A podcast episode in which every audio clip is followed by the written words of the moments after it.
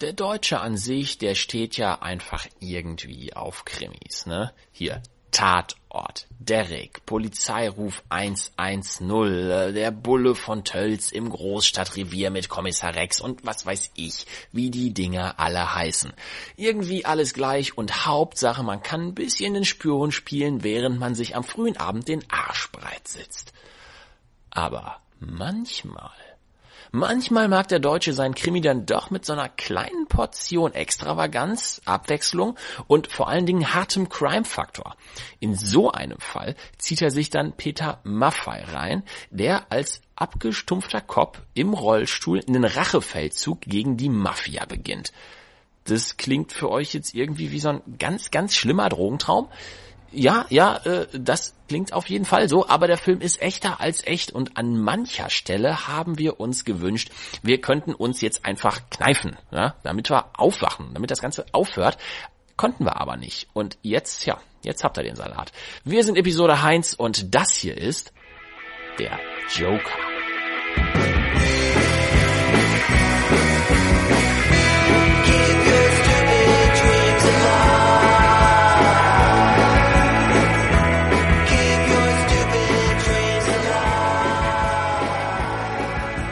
Internet und herzlich willkommen zu einer neuen Folge Episode Heinz, dem Podcast für Kenner, Konnoisseure und äh, Feinschmecker unter den Trash-Filmguckern. Ähm, wir haben uns diese Woche einen ganz besonders inklusionistischen Actionfilm rausgesucht. Äh, der Joker heißt er und ähm, dürfte vor allen Dingen Peter Maffay-Fans freuen, denn wer Peter Maffay vorher noch nie in irgendeiner Filmrolle gesehen hat, sollte sich diesen Film unbedingt geben äh, oder es also auch lassen. Man wird es sehen, das werden wir jetzt in den nächsten 50 bis 60 Minuten herausfinden. Ähm, bei mir wie immer sind Küppi und Simon. Hi ihr zwei. Hi. Hallo. Und ähm, ja, ihr habt den Film auch gesehen und seid hoffentlich nicht zwischendurch eingeschlafen. Nein, also äh, ich fand ihn tatsächlich spannend. Äh, also mir hat er sehr gut gefallen. Mir hat er sogar besser gefallen als Macho Man, muss ich sagen. Wie ist das möglich? Wie ist das möglich? Ich weiß es nicht. Ähm, ich mochte zum Beispiel, dass der Film auch internationale Schauspieler mit einbezogen hat. Nicht nur Peter Maffay, Mhm, sondern halt auch mhm. Michael York, ein Schauspieler, den man vielleicht noch aus D'Artagnan, aus Die drei Muskeltiere kennt oder aus Austin Powers Mhm. als Basil Exposition. Armin Müller-Stahl äh, in der Rolle eines korrupten Polizeichefs und Elliot Gould als der Gegenspieler vom Joker, Peter Maffay. Oh ja. Und ja, das fand ich schon mal ganz äh, reiz. Hochkarätig besetzt auf jeden Fall. Ich finde es gut, dass du das sagst, äh, denn ich glaube, Küppi ging es ganz anders, ne? Äh, also ich kann diese Haltung nur als ähm, Provokation auffassen. Also, also Simon möchte doch hier nur den Gesprächsfluss irgendwie äh, ins Rollen bringen. Ähm, Am Laufen halten. Ja. Ja. Äh, ja, der Vergleich zu Macho Man, finde ich, bietet sich an. Und im Vergleich zu Macho Man ist dieser Film natürlich ähm, sehr viel professioneller gemacht. Also cineastisch ähm, sehr viel anspruchsvoller. Ähm, zum Teil sogar, also ich fand ihn sogar sehr, also ich fand es interessant, ich, aber ähm, zum Teil sogar zu verspielt. Wenn man dann, wenn man das mit der Handlung in- zusammenbringt, die Kamerafahrten etc. zu verspielt. Aber ja, äh, definitiv sehr viel, sehr viel besser gemacht ähm, als als Macho Man. Äh, von der Story her, aber irgendwas zwischen Langeweile und super unangenehm. Wir können es ja mal kurz in den Kontext setzen. Gegen Macho Man, Macho Man ist eine schwere Konkurrenz natürlich, aber wie kommen wir gerade noch auf Macho Man? Die Filme, beide aus den 80ern, der Joker ein bisschen später, 1987 um den Dreh rum. Ähm, es ist auch ein Action-Krimi, könnte man sagen. Ne? Ja, und ich würde sagen, wenn, ähm, wenn Macho Man quasi, ähm, Felix, du hattest es letzte, letzte Folge so schön ausgedrückt, ähm, die ganze völkische Piefigkeit der Dr. Helmut Kohl-Ära quasi symbolisiert oder in sich äh, äh, zusammenfasst, dann finde ich, hat man hier sehr viel mehr ein die 80er als ähm, zynisches, äh, etwas nihilistisches, äh, ja, Produkt der Reagan-Zeit, des Kalten Krieges. Ich weiß nicht, so diesen, diesen Eindruck habe ich davon bekommen. Stark beeinflusst, glaube Ja. ich auch. Ähm, der Regisseur, helft mir noch mal kurz auf die Sprünge. Peter Patzak. Peter Patzak. Genau, war, glaube ich, auch eine Zeit lang ähm, in, in ähm, Amerika, in New York. Und ich glaube, dass der Film davon ganz stark beeinflusst ist. Das merkt man wirklich sehr stark. Ja. Ich finde, wovon der Film vor allem beeinflusst ist, ähm, also ist, äh, sind, äh, ist der Film Noir. Also ich würde den Film auch bezeichnen als äh, Neo-Keats Noir. Quasi, was wäre, wenn man versucht, einen Film Noir in, in Hamburg zu, zu drehen, der 80er, weil er auch eben diese, diese No-Future-Haltung auch, auch in Deutschland irgendwie gut auffasst und das dann mit so mit, mit diesen Elementen eines, eines klassischen Gangsterfilms, dieser schwarzen Serie verbindet. Absolut, absolut. Bevor wir da weitermachen, vielleicht sollten wir mal kurz noch eine kleine Zusammenfassung geben. Was ist eigentlich los im Joker? Was geht in Hamburg? Warum ist das so düster? Was ist da so ein Neo-Kiez Noir dran? Ja, düster ist, dass es ja wirklich eine ziemlich, äh, mit, auch wieder mit Gewalt und Verbrechen und Drogen überschwemmte Stadt zu sein scheint. Gerade der ähm, Protagonist, ein Polizist namens Jan Bogdan, gespielt von Peter Maffei, ähm, ist so angewidert von der ganzen äh, Scheiße, die er eigentlich erlebt, dass er ähm, auch schon seinen Ausfall hat, wenn er fast einen Pädophilen verprügelt hätte und eigentlich kurz davor ist, äh, ja, durchzudrehen. Und äh, ja, das passiert dann auch mit ihm, würde ich sagen. Ja, also wir haben ihn als Kommissar in der Hauptrolle, ähm, der zusammen mit seinem Partner das Ass jagt. Einen Kriminellen in Hamburg, ähm, eine Art Mafia-Boss, ähm, es wird nicht so ganz klar, und der immer wieder Auftragsmorde ausführen lässt und ähm, dabei die Visitenkarte das Ass hinterlässt. Und genau, Peter Maffei, Jan Bogdan, Jan Bogdan ähm, ist auf der Jagd nach dem Ass, als dann das Restaurant des Vaters seiner Freundin angegriffen wird. Der will kein Schutzgeld mehr zahlen. Genau, und es ist eine Explosion ähm, lähmt Jan Bogdan, obwohl er eigentlich körperlich äh, unversehrt bleibt. Ja, genau, er ist plötzlich in den Rollstuhl gefesselt. Er ist in einen Rollstuhl gefesselt und lässt sich davon aber nicht unterkriegen. Er beschließt einfach, das Verbrechen weiter im Rollstuhl zu bekämpfen. Ja, und vor allem auf seine Art, weil er quasi eigentlich äh, mehr oder weniger den, Poli den Polizeidienst quittiert und als äh, Vigilant, kann man schon sagen, Rache nimmt an dem Ass, indem er jetzt endlich die Methoden anwenden kann, die er als Polizist nicht anwenden konnte. Und selber dann auch äh, ja, zum Mord greift. Auch den gleichen Auftragskiller, den er zuvor gejagt hat, äh, damit beauftragt, Morde in seinen Namen zu machen und dann statt der Ass-Karte nun die Karte des Jokers zu hinterlassen. Denn es gibt nur eine Karte, die das Ass schlagen kann. Natürlich, natürlich. Ja. Dr. Propper übrigens der Name von dem Serienkiller. Ja, Genau, gespielt von Michael York. Genau. Und äh, ich bin ja übrigens ein bisschen mehr auf deiner Seite, Simon. Ich fand, ich fand, ich fand den Film, ich, ich fand den eigentlich ganz, ganz interessant, sagen wir es mal so. Gerade den Einstieg fand ich irgendwie super cool. Der ist super atmosphärisch, sehr 80er. Mhm. Irgendwie hat es so ein bisschen so Miami Vice Flair auch, fand ich. Ja, ja, ja. Nur in Hamburg und ohne Speedboote und so einen tollen Sonnenuntergang und Karibik. Ansonsten aber sehr. Und ähm, was ich sagen muss, ich wollte mich mehr über Peter Maffay lustig machen, hab's dann aber nicht so ganz geschafft, weil ich fand ihn ganz überzeugend eigentlich in dem Film. Ja, tatsächlich. Ich finde auch so, als dieser hardboiled äh, Ermittler kommt er dann doch ganz gut rüber. Obwohl es eigentlich nur so ein kleiner ja. Giftswerk ist, aber irgendwie in den Furchen, die schon so langsam sein äh, Gesicht zu durchziehen äh, beginnen, kann man schon diesen Frust und diese, ja, schon diese Re Resignation irgendwie äh, wahrnehmen und irgendwie, ja, man kauft's ihm einfach ab. Also gerade dieser, dieser Hang zum Düsteren, der, der steht Peter Maffei irgendwie erstaunlich gut. Ja, dieses kleine Knauschgesicht, was immer irgendwie so verhärmt guckt. So. Und außerdem, es sieht aus wie ein, eine sehr kleine Version eines 80er Jahre Mel Gibsons. Ja, ja, ja, stimmt. Ich weiß nicht, ob das Absicht war beim Cast, dass man genau deswegen Peter Maffei genommen hat, aber er hat er hat Ähnlichkeit, auf jeden Fall. Und äh, ich hätte wetten lassen, wieder kleiner Verweis auf Macho Man, dass er sich nachsynchronisieren lässt. Hat er nicht gemacht. Nee. Aber er hat, äh, das habe ich zumindest auf IMDb gelesen, ähm, hab's allerdings jetzt nicht mehr überprüft. Dort steht, dass er seine Dialogzeilen alle selbst geschrieben hat. Ah, oh. das würde ja. einiges andere dann doch wieder erklären. Die Dialoge sind ja jetzt nicht immer die ausgeklügelsten. Nee, deswegen ist es, finde ich, auch den Vergleich mit dem Film Noir auch ganz interessant, weil manchmal auch manche Film Noirs auch einfach viel mehr von der Stimmung leben als von ihrer Handlung, weil die ja dann als als äh, die basieren ja quasi auf den Detektivgeschichten äh, gerade von Raymond Chandler oder Dashiell Hammett und die sind zwar auf der einen Seite schon sehr spannend konstruiert, aber äh, manchmal dann als billiger Abklatsch im Film wirkt es dann doch manchmal ein bisschen sehr konstruiert, ein bisschen sehr bemüht. Und so ist der Film ja auch schon so, man weiß, was er will, man weiß, wo er hin will, die Zusammenhänge sind auch manchmal leicht, äh, ja, überstrapaziert oder bemüht, aber äh, die Stimmung hebt es dann wieder, finde ich, auf. Also die glättet das, glättet gerade auch die Schwächen im Drehbuch. Und mit Stimmung meinst du die äh, gähnende Langeweile?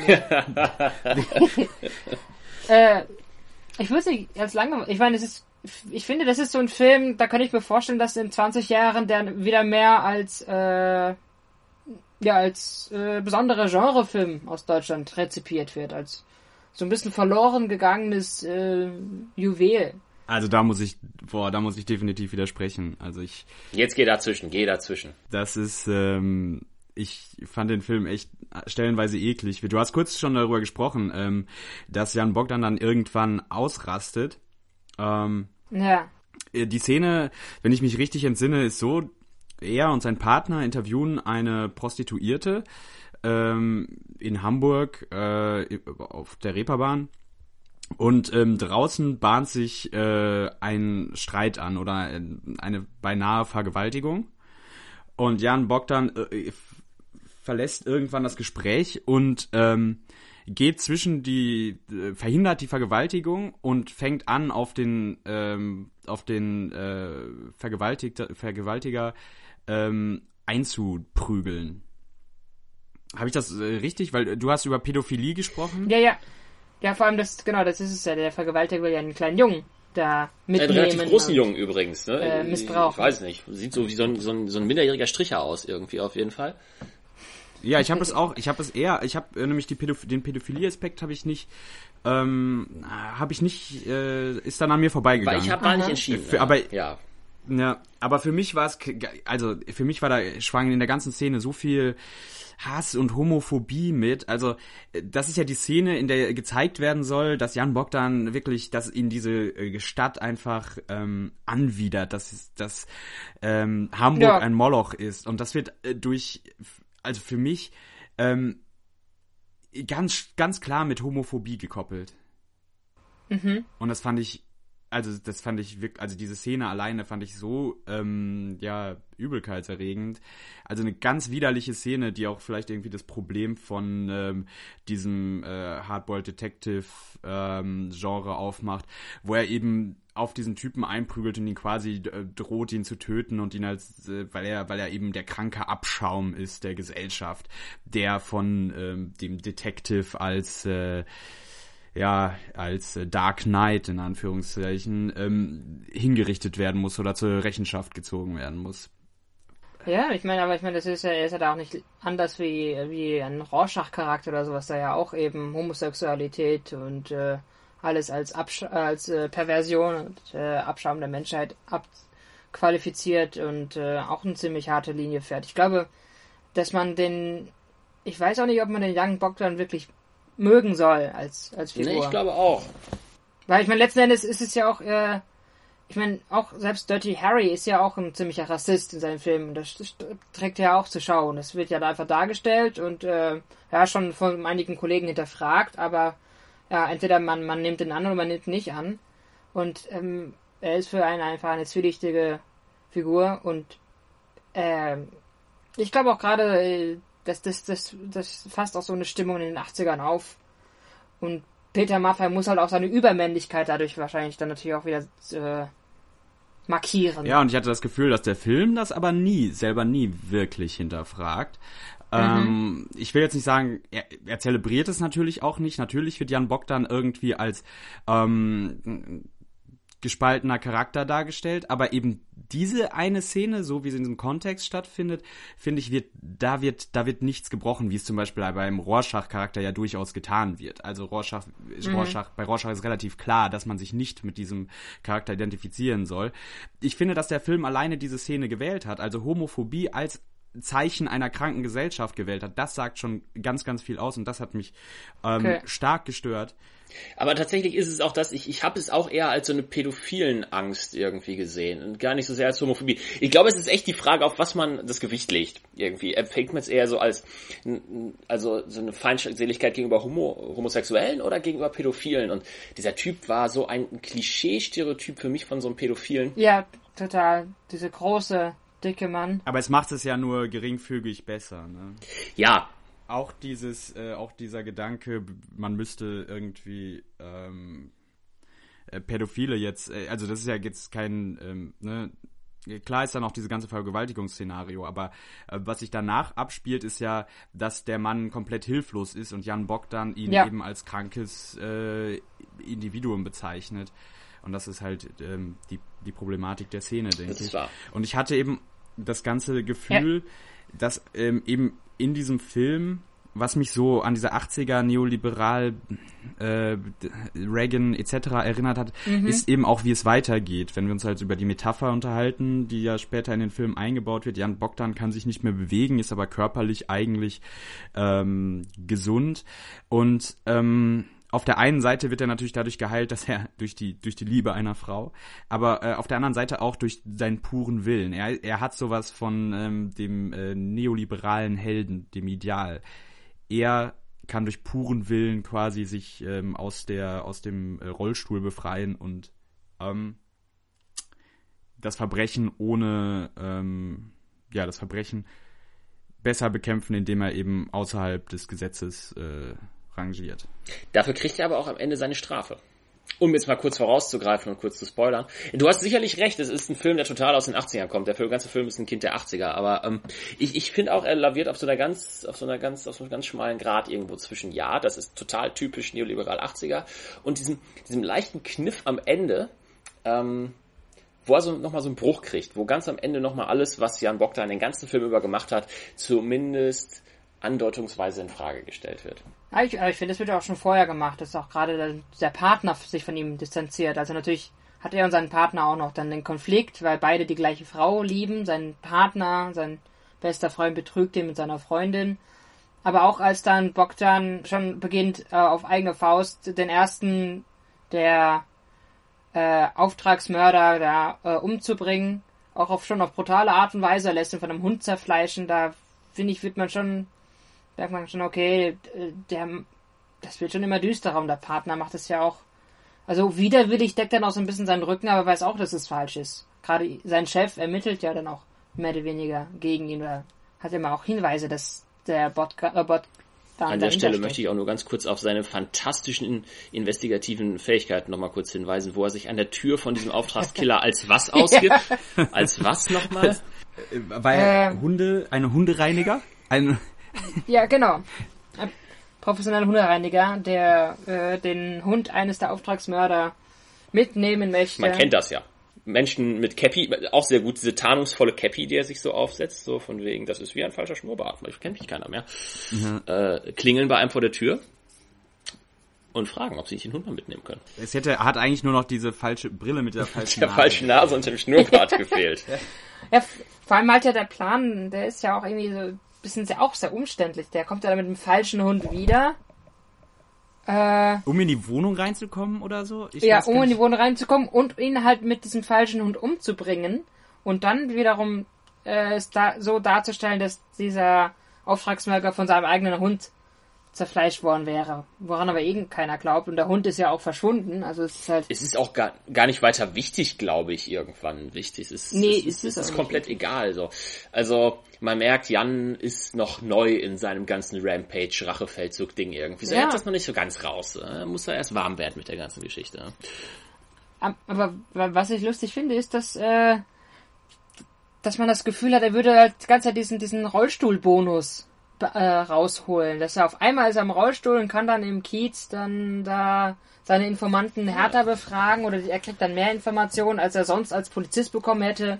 Er wird dann äh, trotz seiner lächerlichen äh, Ver Verkleidung, seines lächerlichen äh, äh, Verstellens als als Hundereiniger oder sowas wird er dann auch von dem Typen dann ins äh, reingelassen in die Wohnung.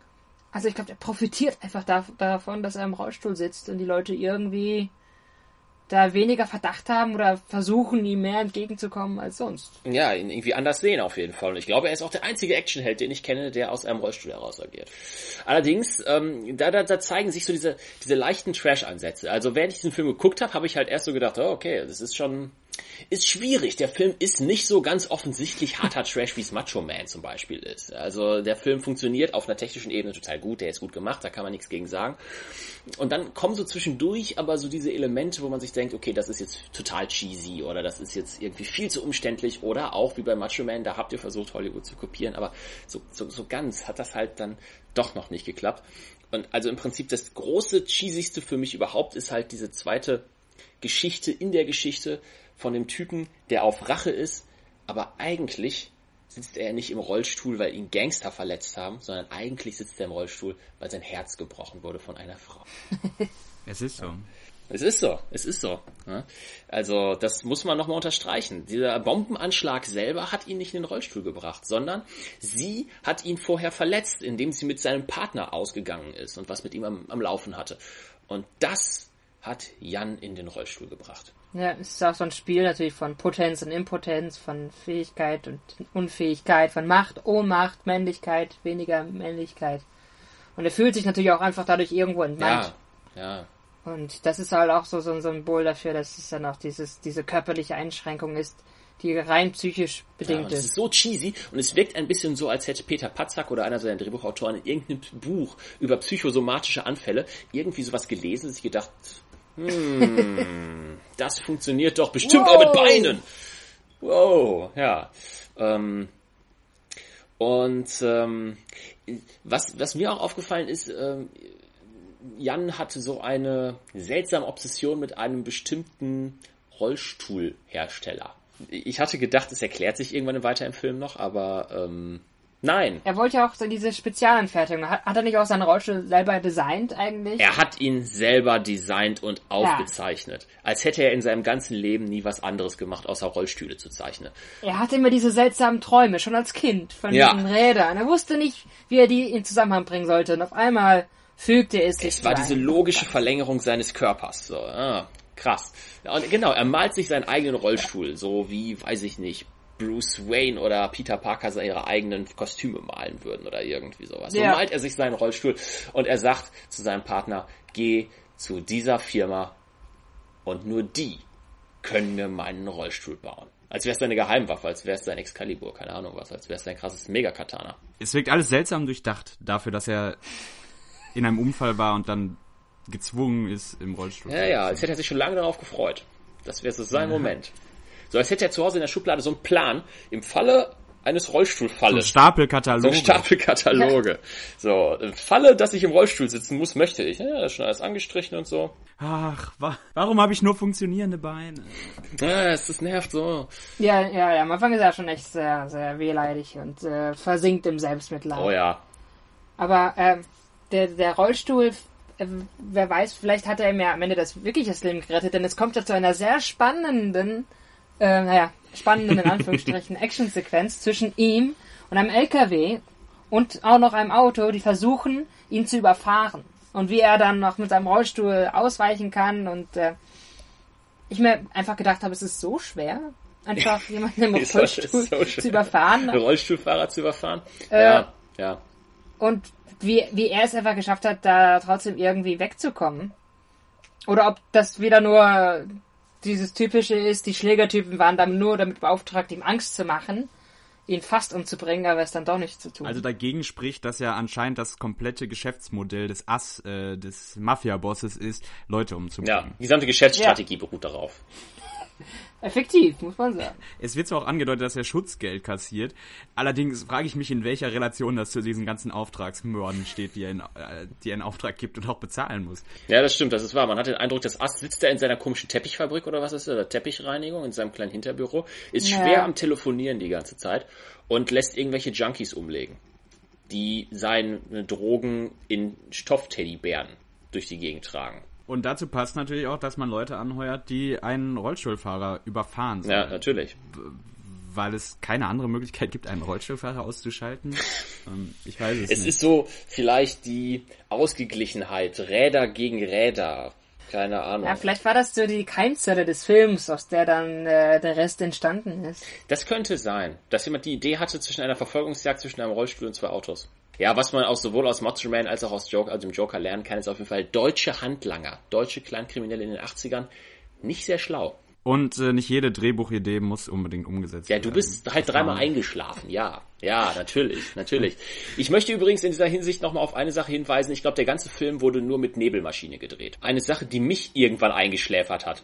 So, also das, dieser ganze Film sieht immer aus wie so eine 80er und 90er Jahre Bierwerbung oder irgendeine andere Form von Werbung. Und es ist immer, immer Nebel. Egal, ob sie drinnen sind oder draußen, es ist immer dieser Disco-Nebel irgendwie, der überall rumwabert. Und du fühlst dich die ganze Zeit so, als, als wärst du in so einem Baker Street-Video oder als würde jetzt gleich, ähm, weiß ich nicht, George Michael um die Ecke kommen oder irgendwie sowas. Denkst du, das geht bei Aber uns. ich finde, das ist auch so 80er-Jahres-Stil. Ich muss auch immer an, ne an Nebel und solche Atmosphären auch immer an Terry Gilliam denken oder so oder an ja, schon auch an, an, an Thriller und Gangsterfilme der 80er, die dieses ne den Nebel auch benutzen, um irgendwie die, die Welt zu verfremden und in so ein Wasteland Ja, das zu ist wahr, verwandeln. das ist wahr. dass, dass man schon das Gefühl hat, die Welt brennt irgendwie schon oder ist schon dabei äh, unterzugehen. Es hat drückt ja irgendwie so, so was, was Vergängliches, was Mobiles Das ist aus. wahr. Und äh, Problem für mich war die ganze Zeit immer, äh, der, der, also diese Grenze in diesen 80er-Filmen zwischen Wasteland und Bonnie Tyler Video ist manchmal eine sehr schmale. sehr, sehr schmal. ja, vor allem wenn man einfach, wenn man halt äh, die gleichen Synthesizer für beide Es ist benutzt, es irgendwann so echt schwer auseinanderzuhalten, was da eigentlich gerade abgeht. schwer auseinander. Schwer auseinanderzuhalten, auf jeden Fall. Und die Krone für mich hat das Ganze aufgesetzt, vielleicht erinnert ihr euch, diese eine Szene, in der Jan Bogdan mit Dr. Propper zusammen Straßenbahn fährt. Und die beiden haben eine kleine Konversation darüber, was gut, was böse ist und machen die ganz großen philosophischen Bücher auf. Aus irgendeinem Grund sind sie alleine in dieser Straßenbahn, weil anscheinend äh, früher Abend in Hamburg nicht viele Leute unterwegs, Feierabendverkehr gibt's nicht. Ähm, die beiden plus dieser seltsame Saxophonspieler im Hintergrund, wo man einfach nicht weiß, warum der Typ gerade da ist. Und der hat mich furchtbar abgelenkt. Weil dieser Dialog hatte eigentlich sogar Hand und Fuß, der war ganz schlüssig, der war ganz schlüssig und griffig, aber ich hatte die ganze Zeit diesen Fokus auf diesen, diesen komischen Baker Street Saxophonspieler im Hintergrund im Halbnebel, der da vor sich hin dudelt. Ich finde, das sind ja immer diese tollen Momente, das machen halt auch so Trash-Filme aus oder halt eben so besondere Filme, dass sie diese What the fuck-Momente haben, die sich nicht so auflösen lassen. Und wenn man halt so ein. Das sind auch, also Fi- Filme auch, die die Szenen haben, in der die Regisseure und Beteiligten Entscheidungen getroffen haben, die man mit gesundem Menschenverstand als Zuschauer einfach nicht nachvollziehen kann, aber dann irgendwie ich akzept, irgendwie akzeptieren kann und irgendwie, ja, ist halt so, muss halt sein, ist cool. Ja, sie ziehen's durch, sie ziehen's halt Sie durch. ziehen es durch, genau, das ist es. Wenn man sich schon zum Vollhost macht, dann aber auch mit äh, wirklich mit Überzeugung. Aber vielleicht können wir noch ein bisschen über die ähm, über die Beziehung zwischen ähm, Bogdan und äh, Dr. Popper Ja. sprechen. Als Ja. die beiden äh, Antagonisten des Films, äh, wenn man es so sagen darf. Natürlich, natürlich. Die haben ein ganz interessantes Verhältnis, ne? Eigentlich ein, ein sehr freundschaftliches, fand ich die ganze Zeit. Ja. Ja, ich, ich finde, bei denen wird so deutlich diese auch ein bisschen Thematik des Films, dass also der eigentliche Geg- Gegenüberspieler von Jan ist ja das Ass, aber das Ass kriegt man ja nie wirklich zu sehen und am Ende ist es ist das Ass auch irgendwie eine Enttäuschung, muss man sagen, als als als Schurke. Irgendwie ziemlich unspektakulärer Typ. Ja, ja, was erwartest du von einem Typen, dessen einzige Lebensaufgabe ist, Leute umbringen zu lassen, aber sonst nicht wirklich kriminalmäßig er ist, er, ist, hat, ne? er ist halt eben genauso charismatisch und, und effektiv wie der Drogenchef aus äh, Macho Man. Einfach irgendein Ich komischer es sind Typ, Brüder. der. Ja, wahrscheinlich. Entfernte Cousins auf jeden Fall. Und, ähm, und Dr. Propper ist halt, äh, er ist, äh, er ist so, so ein Freischaffender. So, ne? so, so ein Killer, der auch zwischen beiden Seiten changiert und auch irgendwie. Äh, am Anfang ist er natürlich der Killer, der vom Jan Bogdan gejagt wird und dann entwickelt sich ja schon so fast schon so etwas wie, ja, ich will nicht sagen Freundschaft, aber schon eine, eine Geschäftsbeziehung zwischen den beiden und Propp hat ja auch eine Neugierde an äh, Jan und es zeigt auch, dass sie sich in vielen Sachen auch äh, ähnlich sind und äh, Jan auch durchaus äh, diese dunkle Seite, der sich Propper ganz verschreibt, auch in sich auch akzeptiert. da ist der Film ja ganz klassisch, dass schon am Anfang diese Faszination besteht zwischen dem sehr Ja. genauen, sehr genialen Killer, der keine Spuren hinterlässt, der sogar mit der Polizei spielt, ähm, indem er selber die Polizei anruft, nachdem er ähm, sein, seine Tat vollbracht hat, ähm, und dem Jan eben auf der Spur ist. Und ähm, da schon eben diese Faszination zwischen diesen beiden als Gegenspieler äh, existiert und dann, ähm, als Jan Bogdan sich quasi an ihn wendet und bei ihm Hilfe sucht, ähm, genau, sich diese, diese Art von Freundschaft äh, herauskristallisiert. Ja, in, in der Pommesbude quasi, während der Dr. Propper seine Wurst, seine Bratwurst äh, verzehrt. Lecker seine Currywurst am Frühstücken ist. Ja, ich meine, wo finden in, in deutschen Großstädten natürlich solche geheimen Treffen statt? Ja, Pommesbude. eben. Klar, Das, das amerikanische Diner ist, ist, ist die deutsche Ja, Pommesbude. An der Ecke. Ja, ja. Vielleicht noch die Trinkhalle. Bunte Tüte. Ich weiß Ja. es nicht.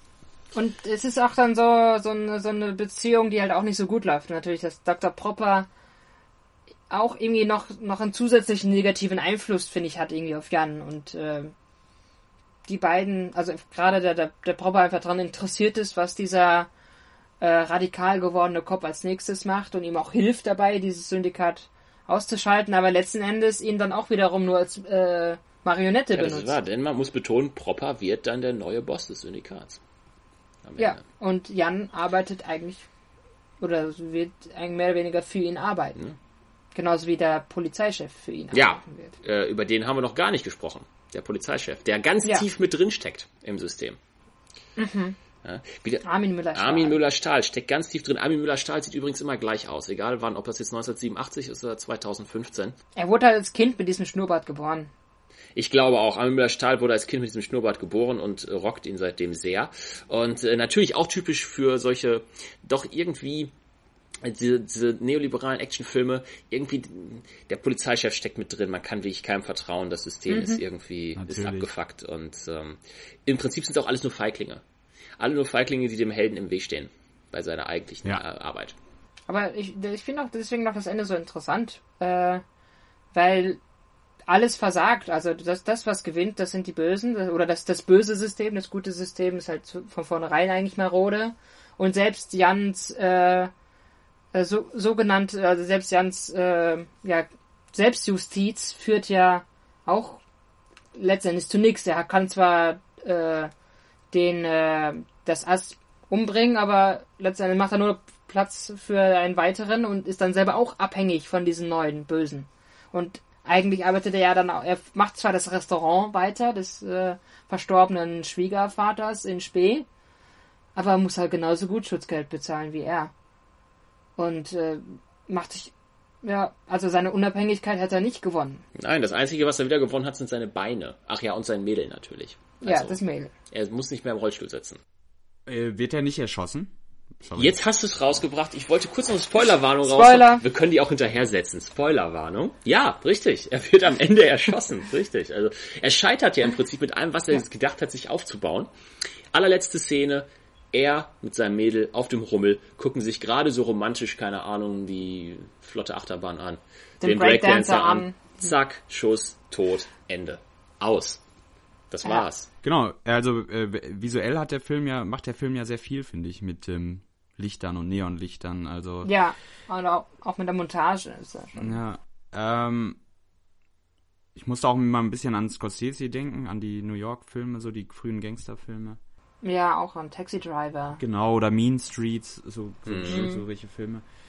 Ähm, das Ende hat mich dann halt sehr an Layer Cake erinnert. So der der Typ, der nach seinen eigenen Regeln spielen möchte und versucht irgendwie das System aufs Kreuz zu legen und am Ende scheitert er doch damit. Ja, und das, das Schöne ist auch, dass es so anonym ist. Also man, man sieht ja noch nicht mal den, den, den Schützen. Man weiß ja nicht mehr, wer dahinter War's steckt. Dr. wahrscheinlich. war's. Dr. Popper.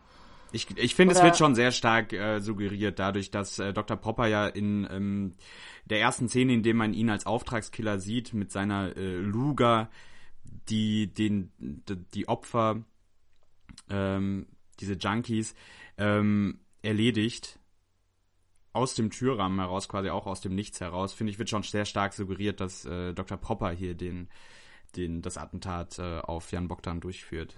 Ja.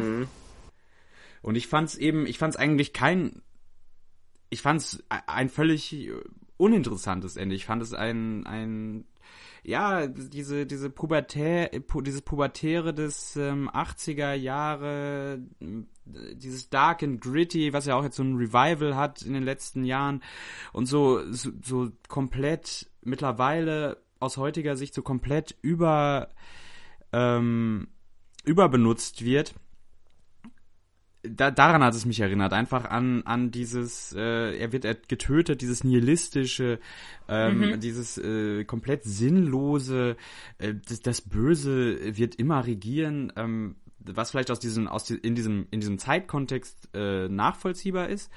Aber so aus heutiger Sicht wirkt es auf mich eben sehr, sehr, sehr pubertär und ja, ich, ich habe halt, äh, ja, also für mich, ich habe die Schnauze voll von diesem, diesem, diesem dark and gritty ja, ja. Ähm, Genre. Also ja. für mich war es tatsächlich eher so dieses, so das war jetzt so die Strafe, die er dafür bekommen musste, dass er nach denselben Regeln wie die Gangster gespielt hat.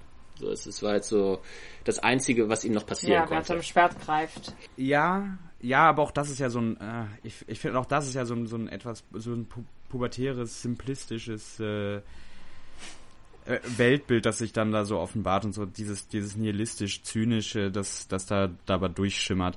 Und ich meine, es ist ja im Endeffekt keine Strafe, sondern er wird, er wird einfach, ja, anonym dann eben auch hingerichtet als, ähm, ja, weiß ich nicht. Er ist halt so einer von und, vielen. Und am Ende steht das, die, die komplette Verzweiflung oder das komplette Böse, das regiert. Und es ist halt so.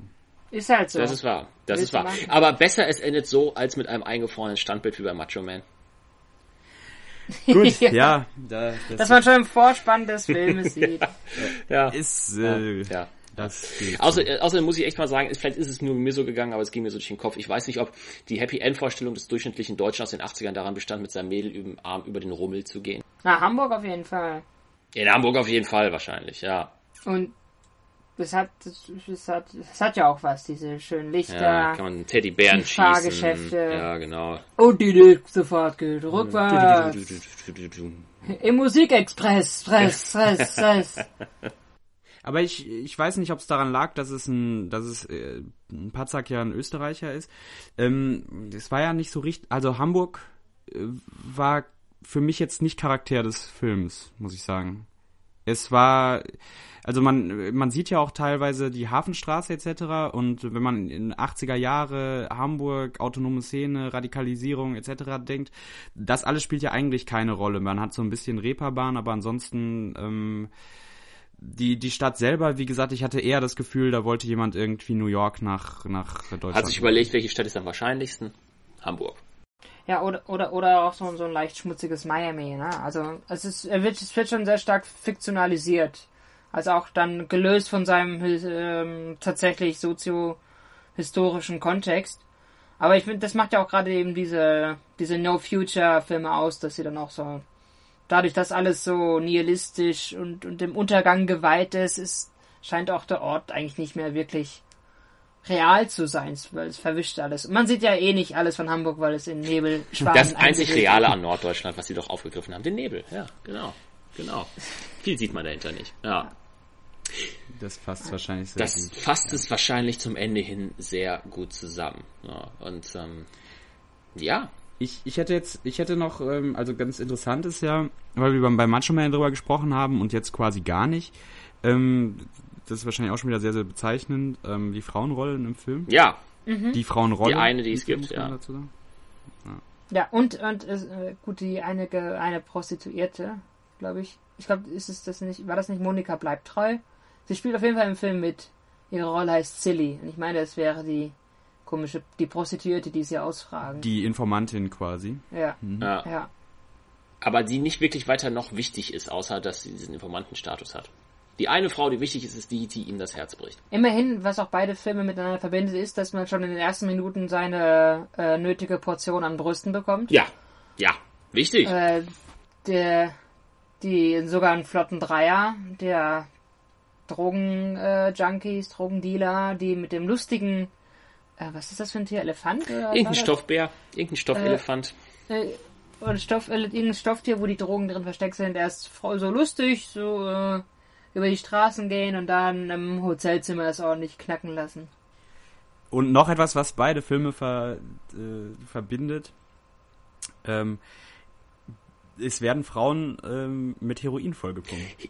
He mit Heroin vollgepumpte Frauen scheinen ein wichtiges Thema in der BRD der 80er Jahre gewesen zu sein, ja ich weiß nicht, was in den 80ern los war. Also, äh, Macho Man hat mich ja vom Plot schon ein bisschen an so eine TKKG-Geschichte erinnert. Aber diese, diese Angst davor, dass irgendwie Frauen mit Heroin vollgepumpt werden und dann irgendwie willenlose äh, Opfer werden. Ähm, also der Film nimmt dann ja so eine sehr, sehr drastische äh, äh, Wendung am Ende, als Jan Bogdan und seine Freundin in Gefangenschaft geraten. Ja, es, spitzt sich halt Ja. nochmal alles zu. Ne?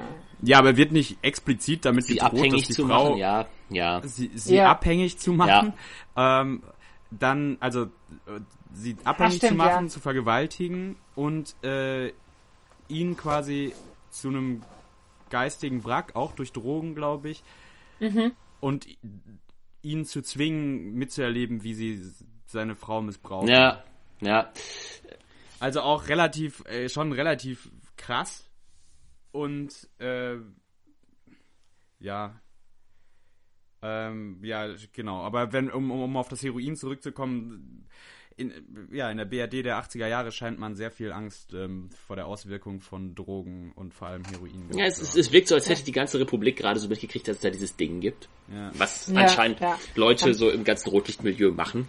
Und ähm, scheint ein großes Thema Es gewesen ist, zu es, sein. ist, es ist noch so eine naive Auseinandersetzung damit, dass man auch eigentlich nicht wirklich äh, den Z Kontext äh, kennt äh, der, der Drogenproblematik, aber irgendwie ist es halt, es ist irgendwas Schlimmes und es ist irgendwie was man macht, es ist irgendwas, was böse Menschen machen und Und äh, lustfeindlich. Ne? Ja. Also, ein, also hinter so einer Haltung, Anti-Drogen-Haltung, versteckt sich ja eben oft auch Lustfeindlichkeit. Äh, ich weiß jetzt nicht, ob man sich unbedingt ähm, Heroin reinzimmern sollte. Also, liebe Kinder, falls ihr zuhört. Lasst es halt auch bleiben. So. Das, also, ne? Aber äh, ich meine, es ist, es ist äh, im Kontext dieser beiden Filme, Macho Man und ähm, der Joker, äh, habe ich das Gefühl, dass sich eben auch eine Lustfeindlichkeit dahinter versteckt, die Ja. äh, sehr typisch ist für Deutschland. Ja, man, man hat ja auch den Eindruck, dass am Anfang, als die Drogendealer und die Prostituierte umgebracht werden, das halt auch eben für ihr sündiges Leben hingerichtet werden von Dr. Ja. Popper, Ja, Guter Punkt. der ja auch so etwas sehr Asexuelles eigentlich hat oder etwas sehr, also halt eben auch lustfreies. Ja, das stimmt. Und äh, wie halt auch im, im Horrorfilm der 80er Jahre, im Slasher-Film werden halt eben mh, die jungen Menschen für ihre sexuelle Ausschreitungen halt eben Bestraft. Äh, Punkt. Bestraft. Ja. Ja, so sieht's aus. Bum, bum, bum. Er guckt ja auch die ganze, aber gleichzeitig guckt er auch die ganze Zeit zu bei ihnen, ne? Also Das alte Ferkel. Voyeuristische ist ja dann Nicht auch nur, noch dass er schon diesen ganzen, diesen Trenchcoat anhat, der dazugehört. ja. Die alte Potsau. Ja. Ja, da haben äh, Macho Man und der Joker definitiv Parallelen, wobei man im Endeffekt nach jetzt zum Schluss abschließend nach hinten raus sagen muss, ähm, der Joker, der etwas bessere Film. Hm, That's Ja, debatable. also man, man muss sagen, der der der Joker macht es einem einfach es nicht so leicht, ihn so zu verlachen wie Macho Man. Also Macho Man macht mehr Spaß, weil er Ja, ich Also, kann, konnte nicht lachen, weil ich gähnen musste. Das war hart. aber es waren nur 93 Minuten. Lockere, flockige, vernebelte 93 Minuten. Bei Avengers 2 musste ich auch gähnen zwischendurch, weil es mir einfach zu viel war. Seid Naja. einfach froh, dass Peter Maffay nicht zwischendurch noch so zwei, drei Videoclip-artige Musiksequenzen gekriegt hat oder irgendwie. Nee, aber es gibt ja trotzdem noch den, den Ah, Soundtrack sei zum Dank. Film. Äh, wer ist der Tony Carey und äh, Peter Mafia haben ja auch dann dran gearbeitet und es gibt ja diesen den, der, Ja. den Song Bad Times Ja, Story. lässt sich diverse Male Ja. auf YouTube finden. das Leitmotiv, Leitmotiv des des Films. Total 80er, auch total cheesy. Super. ist fantastisch. Mhm. Ja, wir sind wieder am Ende. Das war's. Ähm, eine volle Portion, so, schnell schnell kann's kann's gehen, eine volle Portion Joker liegt hinter uns. Ähm, wollen wir den, wollen wir Empfehlungen noch aussprechen? Also, von mir aus. muss man, muss man den Joker gesehen haben?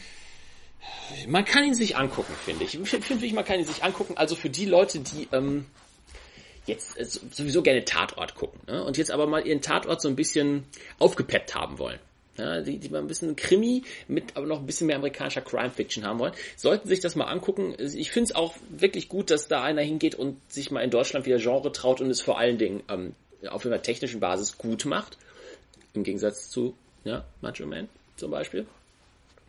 Und ähm, wer sich schon immer gefragt hat, ob äh, Peter Maffay neben Singen und Tabaluga noch was anderes relativ gut kann oder wer Peter Maffay mehr Schauspielern sehen möchte, ja, warum nicht? Kann man sich angucken. Kann man sich angucken. Ja. Ja, also für mich ist das Gimmick oder das große Plus eben Peter Maffay als ähm, Hardboiled Detective oder ähm, im äh, Neo-Noir Detective. Äh, Das reicht aber auch, wenn man sich den einen Clip äh, auf YouTube anschaut, in dem er nach neuen Beinen verlangt. Ich brauche meine Beine! Ja, Der auch im Kontext nicht viel mehr Sinn nein, ergibt. rückblickend, rückblickend, nein, überhaupt nicht. Der Mann will halt seine Beine. Also, was will So, man da noch? und sein Rollstuhl. Ist es denn zu viel verlangt, einen Rollstuhl von der Firma XY zu haben? Ja, nach eigenen. Von dem er Von dem er schon geträumt hat? Wie, was, TÜV? Was soll denn das heißen? Das muss doch genehmigt werden. Das ist, das Ding ist Das sicher. ist 1A, Chrom. Deine Mutter ist nicht geprüft. Ja, ja ich, ich finde aber, äh, um, um halt eben die, die, die Stimmung aufzufassen, kann man sich ruhig den ganzen Film geben. Ähm, weil er irgendwie ein- einfach auch, wie Macho Man auch so ein Kind seiner Zeit ist, aber auf etwas andere Art und Weise. Und ähm, ich, ich, ich fand, fand auch gerade die, die anderen Figuren des Films interessant, als vor allem eigentlich nur Dr. Propper, muss man sagen. Und ähm, gerade das Spiel zwischen den beiden hat mir auch ganz, tatsächlich ganz gut gefallen. Und da waren auch die Dialoge jetzt nicht gerade die allerschlimmsten. Nein. Peter Maffeys Stimme hat auch ein bisschen was Hypnotisches. Ja, irgendwo schon. Irgendwo schon. Das, das, das passte irgendwie. Das ist, äh, Er spricht so ein bisschen abgehakt. Die ganze Zeit. Hat was, hat was. Ja. So ein bisschen Haiku-mäßig fast, als wäre so ein, so ein, so ein Beatnik-Typ irgendwie, der da loslegt. Ja. Was wohl passiert, wenn Herbert Grönemeyer Oh, oh, das ist nicht zu laut, das ist nicht zu laut. Und das Boot zählt nicht. Ich möchte Herbert Grönemeyer als Actionhelden sehen, der in Bochum aufräumt. Ja, ah, stimmt. Das Boot zählt nicht. Mist. Ja. Dann brauchen wir Udo Wir Lindenberg. brauchen Udo Lindenberg und Herbert Grönemeyer und Marius Müller-Westernhagen. Alle zusammen in einem Film, so eine Art deutsche Expendables. Ne? Und Peter Maffay dabei. Man wird noch träumen dürfen. Mal gucken, was daraus wird. Ähm, Ja, als, als äh, blinde Musikanten, die dann äh, Rache Ja. nehmen. Natürlich nur psychosomatisch äh, blind. weil ihr Herz gebrochen ist. Natürlich. Natürlich. Ja. Weil sie ihre Augen einfach immer zuhalten. Ja. Ich kann die Schand der Welt nicht mehr erblicken. Ja. Und weil es eh mit der Musik, es geht eh um das Gehör. So. Ja. Ja. Was Und ums Ja. Feeling. Und ums Feeling. Was hat Tom Tückwer so die nächsten Jahre vor? Wir fragen mal nach. Mal schauen. Ja. Ja. Genau, genau. Und äh, in der Zwischenzeit gibt's ja noch ähm, einen weiteren Film mit Patzak und äh, Peter Maffay. Gefangen im Jedem, wenn ich mich nicht vertue. Ja, aus Ende Ja. der 90er Jahre dann. Gefangen im Jemen. Ähm, Vielleicht dann auch bald irgendwann mal hier. vielleicht hier. Ähm, falls ihr es nicht erwarten könnt, mehr von Peter Maffay in Action als Schauspieler zu sehen. Lasst es uns einfach wissen in den Kommentaren. Guckt in die Kommentare, schreibt in die Kommentare, folgt uns bei Twitter, guckt bei Facebook, hört das nächste Mal wieder rein und ähm, ja, wenn wir euch neugierig gemacht haben, guckt euch doch mal diesen kleinen Peter Maffay-Clip bei YouTube an und wenn ihr sagt, Peter Maffay ist der beste Schauspieler, den ich je in meinem Leben gesehen habe, dann guckt euch doch einfach den ganzen Joker an. Vielleicht zum Einschlafen, vielleicht zum Aufhypen, wer weiß. Ich hoffe, wir konnten euch erhellen. Das war Episode 1 für diese Woche. Liebes Internet, äh, bleibt gediegen. Wir freuen uns, euch wieder zu hören oder äh, beziehungsweise euch hören zu lassen. Macht's gut und tschö. Bis bald. Tschüssi.